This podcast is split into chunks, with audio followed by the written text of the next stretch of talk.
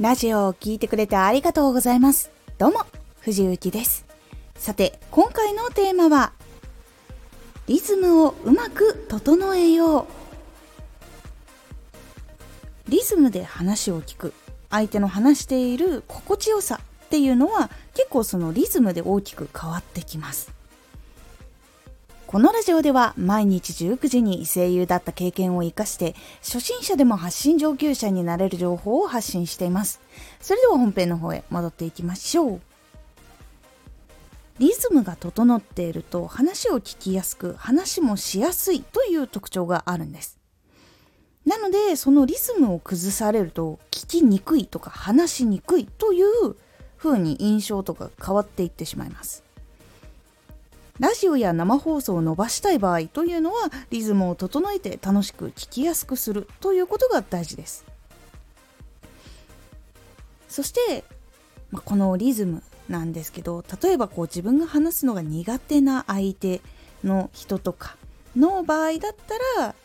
こう早く会話を終わらすためにこうちょっとこう話しにくいなというふうにリズムを崩す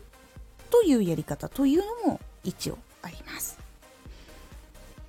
で逆に話しにくいなって感じる時にどういうこうリアクション取ってることが多いかっていうと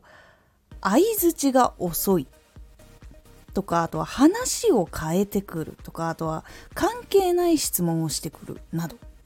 ていうのがあります。でこのリズム崩しっていうのは実は人に好かれない特徴の中にも実は入ってたりするんです。人の話を遮ったり変えてくる人とか話を聞いていないっていう人の印象っていうのは良くないので人から好かれにくい特徴としても出てくるので基本的にはしないことをおすすめします。でもちろん先ほども言った通りですがラジオを伸ばしたいとか生放送を伸ばしたいと感じている方は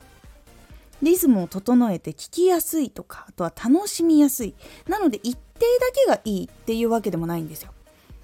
こう一定だとどっかで飽きちゃったりするのでこうちょっとこうアップテンポにしたりとか大事なところはゆっくり話すとか。でその中でもちゃんとこう聞きやすさを意識してやることで生放送に来てもらえるとか。あとは聞きやすいラジオだから聞きに来てくれる。というところにつながっていきますので是非対策してみるようにしてみてください。このラジオでは毎日19時に声優だった経験を活かして初心者でも発信上級者になれる情報を発信していますのでフォローしてお待ちください。毎週2回火曜日と土曜日に藤雪から本気で発信するあなたに送る上級者の思考の仕方やビジネス知識などマッチョなプレミアムラジオを公開しています。有益な内容をしっかり発信するあなただからこそしっかり必要としている人に届けてほしい。毎週2回火曜日と土曜日、ぜひお聴きください。ツイッターもやってます。ツイッターでは活動している中で気がついたことや役に立ったことをお伝えしています。ぜひこちらもチェックしてみてね。コメントやレターいつもありがとうございます。では、また